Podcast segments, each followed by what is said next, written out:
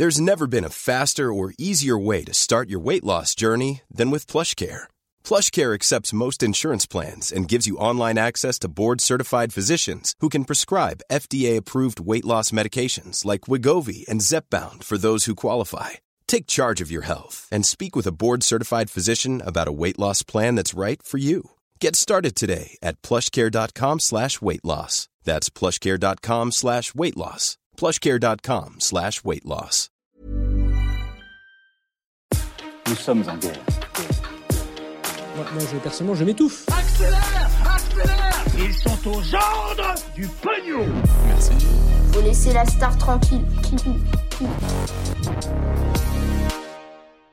L'armée russe qui serait en difficulté en Ukraine, mais on va voir concrètement ce qu'il en est en réalité, le patrimoine des candidats à la présidentielle dévoilé ou encore la question du temps de parole des politiques sur YouTube ou encore sur Twitch. Salut c'est Hugo, j'espère que vous allez bien et on est parti euh, comme chaque jour pour un nouveau résumé de l'actualité en moins de 10 minutes.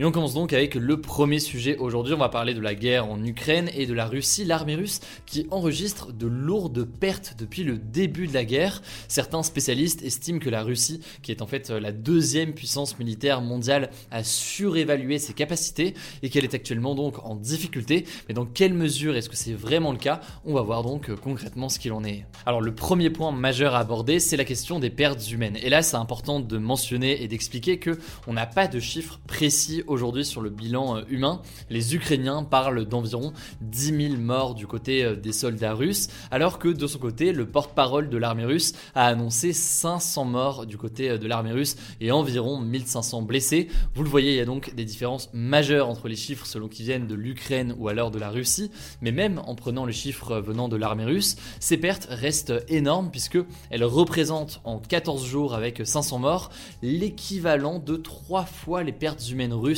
enregistrées dans la guerre en Syrie pendant 5 ans. Les décès donc du côté des militaires russes sont donc importants dans tous les cas et ça devrait augmenter dans les jours qui viennent car l'armée russe se dirige vers les grandes villes dont Kiev, ce qui va forcément alourdir le bilan dans les prochains jours. Le deuxième aspect majeur quand on parle des difficultés éventuelles, ça concerne maintenant davantage les pertes matérielles. Selon le site internet Oryx qui en fait recense les pertes de l'armée grâce aux photos ou grâce aux vidéos disponible en ligne. Le bilan en 14 jours est assez euh, impressionnant. Environ 950 véhicules de l'armée russe ont été détruits, abandonnés ou encore euh, capturés euh, jusqu'ici. Et à titre de comparaison, côté ukrainien, on serait plutôt dans l'ordre de 275 véhicules détruits ou abandonnés, sachant que ce sont ici les pertes documentées à partir d'éléments qu'on peut trouver en ligne d'un travail de recherche à partir de ces ressources et ces vidéos diffusées. Donc il y en a sûrement encore plus, mais ça reste eh bien des et des estimations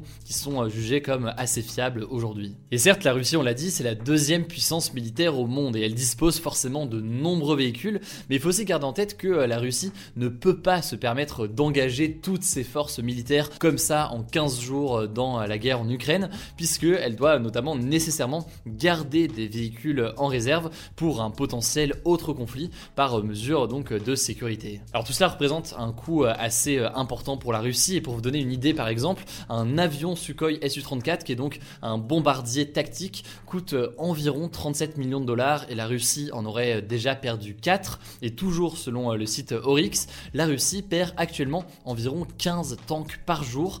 La question est donc de savoir si l'armée russe est vraiment prête à perdre 400 tanks d'ici la fin du mois si on suit donc eh bien ce qui se passe actuellement. Même chose par ailleurs pour les munitions comme les missiles de croisière ou encore les missiles balistiques qui sont chers et difficile à produire et surtout eh bien, les armées en ont parfois des stocks assez limités. Enfin le troisième aspect c'est l'aspect euh, logistique. Il y a eu pas mal de témoignages d'abord sur les efforts de communication et les problèmes de communication au sein euh, de l'armée russe notamment en matière de technologie. Euh, l'armée russe est aussi assez mal organisée en ce moment avec notamment la question des camions citernes russes qui sont donc qui alimentent les tanks russes en essence. Le truc c'est que les Ukrainiens les ont pas mal pris pour cible. L'avantage c'est que ces véhicules en général ne sont pas blindés et donc ils sont beaucoup plus faciles à attaquer grâce à des cocktails Molotov par exemple qui les font prendre feu. Sauf que, eh bien, sans ces camions citernes russes, eh bien, les tanks russes ne peuvent plus se ravitailler en essence et donc ne peuvent plus avancer sur le front. Par ailleurs, autre exemple de tactique ukrainienne qui peut paraître assez anecdotique mais qui au final ne l'est pas tant que ça, de nombreuses villes ont enlevé leurs panneaux de signalisation pour compliquer les déplacements des Russes qui s'appuient parfois beaucoup sur des cartes papier. Je vais pas vous citer du coup toutes les tactiques de l'Ukraine qui sont employées aujourd'hui, mais je vous mets d'ailleurs l'excellente vidéo de Wendover en description qui en liste pas mal de façon assez détaillée. Mais ce qu'il faut en fait retenir, c'est que la résistance ukrainienne aussi est beaucoup plus importante que prévu, ce qui déstabilise pas mal l'armée russe. Et selon toujours Oryx, la Russie aurait déjà perdu 400 véhicules suite à des attaques d'Ukrainiens. Voilà donc les différentes difficultés qui sont connues aujourd'hui par l'armée russe. On pourrait aussi mentionner une question de la guerre de la communication qui, elle, très clairement est en train d'être remportée par l'Ukraine, pas forcément sur le territoire ukrainien, mais en tout cas dans le reste du monde, avec sa communication et la personnalité notamment du président Zelensky. L'Ukraine arrive à obtenir le soutien comme ça de nombreux chefs d'État et de personnes, de populations du monde entier, ce qui peut jouer en sa faveur notamment pour motiver les troupes et les habitants euh, de euh, l'Ukraine, et jouer à l'inverse en défaveur des troupes russes qui peuvent se sentir donc moins motivées. Et dans ce genre de conflit, euh, en l'occurrence, c'est des éléments qui restent importants. Alors maintenant, une fois qu'on a dit ça, c'est toujours très important de nuancer aussi les choses. C'est important de préciser d'abord que l'armée russe reste tout de même militairement très importante, qu'on compterait aussi par ailleurs beaucoup de pertes côté ukrainien, mais c'est des chiffres en l'occurrence qui ne sont pas transmis par l'Ukraine, et ça illustre d'ailleurs encore une fois des questions de communication et euh, bien un manque de transparence sur certains éléments pour eh bien motiver les troupes ukrainiennes et euh, donner euh, l'impression ou en tout cas faire qu'il y a des pertes du côté de la Russie. Par ailleurs, il n'y a absolument aucune conclusion définitive à tirer de tout ça. C'est des éléments à un instant T, mais on n'est qu'au début de la guerre visiblement. Tout cela pourrait potentiellement durer longtemps et les moyens de la Russie, on l'a dit, sont colossaux. Les objectifs par ailleurs de la Russie sont toujours les mêmes. Cette idée donc selon la France en tout cas, de s'emparer de toute l'Ukraine. Quoi qu'il en soit, ça me semblait donc assez intéressant de pouvoir analyser euh, tout ça aujourd'hui. Euh, si vous voulez plus d'informations, il y a pas mal de ressources plus ou moins détaillées selon euh, dans quelle mesure est-ce que vous voulez rentrer dans le détail de tout ça. Il y a notamment un thread Twitter du chercheur Alexis Rapin qui a vraiment essayé de vulgariser ces questions-là. Il y a aussi donc, je le disais, la vidéo de Wendover qui est sur YouTube si vous voulez regarder une vidéo sur YouTube et aussi d'autres ressources plus traditionnelles. Je vous mets différents liens directement en description et on en reparlera donc dans les prochains jours. Alors on continue avec un point sur euh, la situation en Ukraine et d'abord ce premier sujet. Selon euh, le ministre de l'économie français Bruno Le Maire, la hausse des prix de l'énergie, donc euh, gaz et pétrole que l'on est en train de vivre en ce moment à cause de la guerre en Ukraine, est comparable au choc pétrolier de 1973. En fait à l'époque, en raison notamment de la guerre du Kippour, les pays du Golfe exportateurs de pétrole avaient augmenté le prix du baril de pétrole de 70%, ce qui est absolument énorme et ce qui avait forcément un impact sur la population Bref, c'est un sujet qui est absolument majeur, la question de l'énergie, la question aussi de l'impact euh, de cette guerre en Ukraine sur euh, notamment la France, mais aussi de nombreux euh, pays du monde. On aura donc l'occasion d'en reparler beaucoup plus en détail demain. Deuxième information, l'Ukraine et la Russie se sont mis d'accord pour mettre en place des couloirs humanitaires afin d'évacuer les civils qui sont bloqués dans des villes assiégées et bombardées. Il y a donc eu un cessez-le-feu dans six zones de conflit entre 9h et 21h ce mercredi en Ukraine.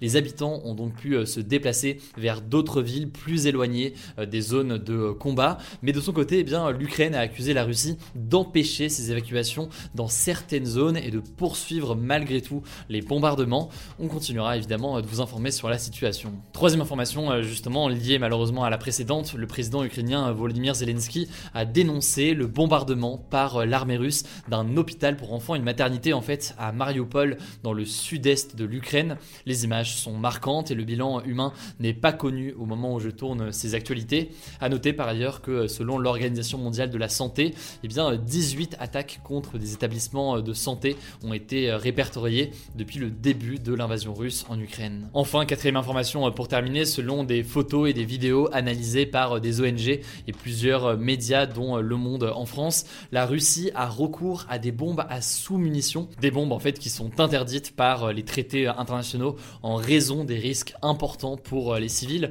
Je vous la fais courte, mais ce sont des armes qui contiennent plusieurs explosifs et qui notamment ne permettent pas facilement de distinguer les habitants des militaires dans les frappes. C'est donc une question majeure et là aussi je vous mets des liens en description pour en savoir plus. Alors on passe au point présidentiel avec euh, d'abord cette première information. Ce mardi, la haute autorité pour la transparence de la vie publique a publié, euh, comme prévu hein, à chaque euh, élection présidentielle, les déclarations de patrimoine des 12 candidats à l'élection présidentielle.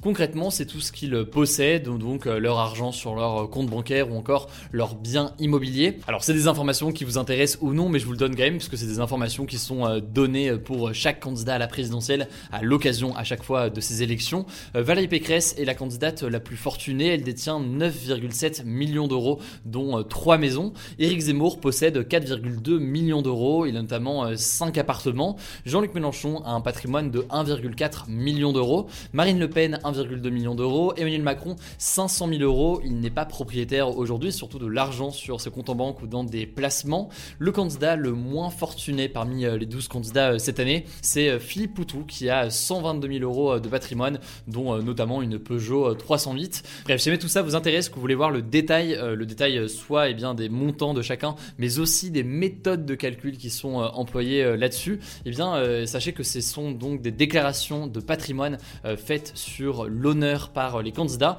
Et donc, je vous mets le lien en description du site officiel pour voir tout ça si jamais ça vous intéresse. Pour la deuxième actualité, je voulais revenir sur euh, le travail effectué par le journal Le Monde qui a en fait mis en place un outil pour comptabiliser le temps de parole des candidats à la présidentielle sur Twitch et sur YouTube.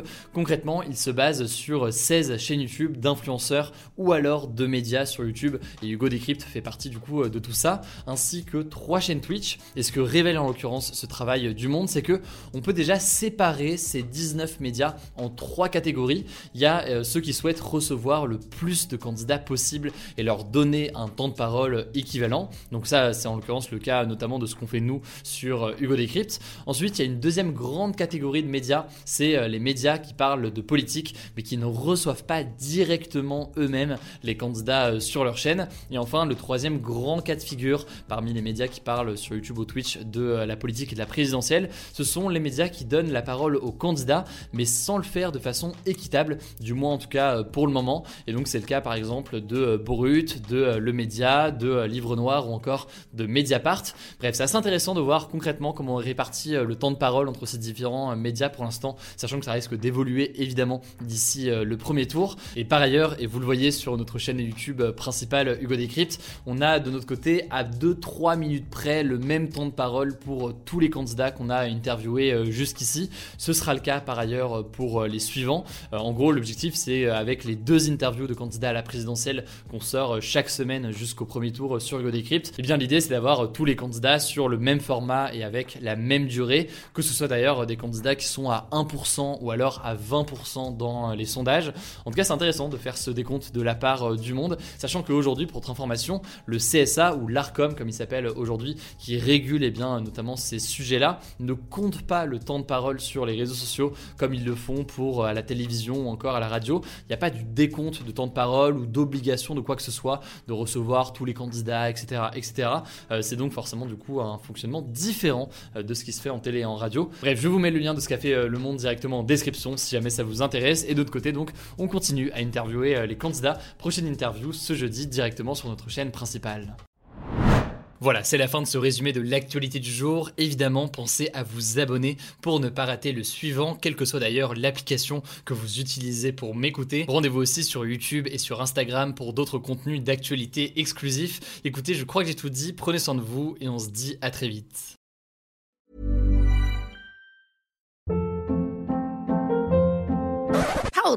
What was that? Boring, no flavor. That was as bad as those leftovers you ate all week. Kiki Palmer here, and it's time to say hello to something fresh and guilt-free. Hello Fresh. Jazz up dinner with pecan-crusted chicken or garlic butter shrimp scampi. Now that's music to my mouth. Hello Fresh. Let's get this dinner party started. Discover all the delicious possibilities at hellofresh.com.